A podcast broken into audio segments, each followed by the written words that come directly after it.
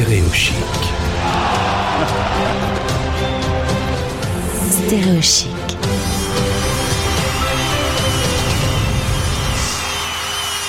J'ai l'impression qu'on a déjà gagné euh, l'Euro 2020 avec un jingle pareil.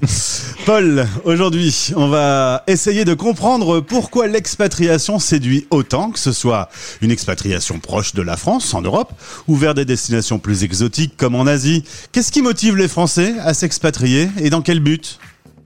Tout à fait. Bah, comme évoqué dans une de mes précédentes chroniques, le nombre d'expatriés ne fait qu'augmenter malgré une légère baisse euh, due à la pandémie mondiale. L'expatriation est loin d'être une décision anodine qui ne se prend pas sans y réfléchir un minimum. C'est un changement de vie entier qui se cache derrière ce genre de voyage, loin de sa famille et amis, dans un pays avec une culture inconnue pour soi et où parfois la barrière de la langue complique encore plus les choses. Mais donc, qu'est-ce qui pousse les Français à faire ce genre de changement majeur dans, dans leur vie? Comment ils s'expatrient? Bien justement, c'est l'envie de changer de vie qui va servir de déclencheur. À partir de là, la plupart des expatriés sont partie parce qu'ils étaient ennuyés de leur vie actuelle, leur job actuel.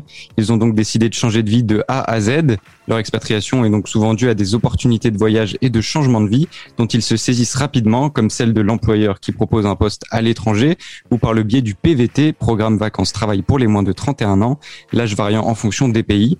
Mais l'expatriation se fait aussi à l'occasion d'un échange universitaire ou pour les études ou encore tout simplement par des rencontres euh, lors d'un voyage à l'étranger qui ont changé leur vie, comme en ayant trouvé l'amour à l'étranger.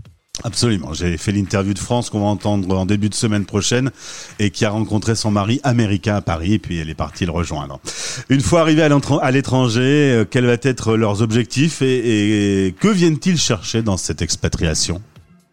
Bah alors, bien évidemment, cela dépend des, des personnes, mais comme expliqué précédemment, c'est un changement, c'est un changement de vie, pardon, qu'ils viennent chercher, un changement de climat, une manière de briser la routine et le quotidien qui s'est d'être installé en France, mais c'est surtout en quelque sorte un challenge. S'adapter à un nouveau cadre de vie est loin d'être facile.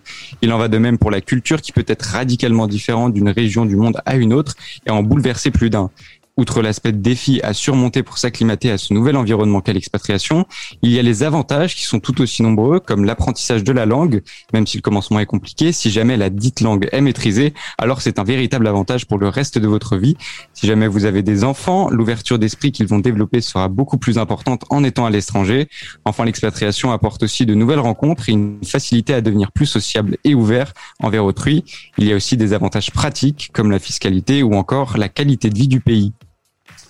Merci beaucoup Paul pour ce petit point et on se retrouve donc euh, comme convenu demain pour parler du prochain match de l'équipe de France qui rencontre la Hongrie. Ah, merci beaucoup. merci beaucoup, ciao. Stéréo chic.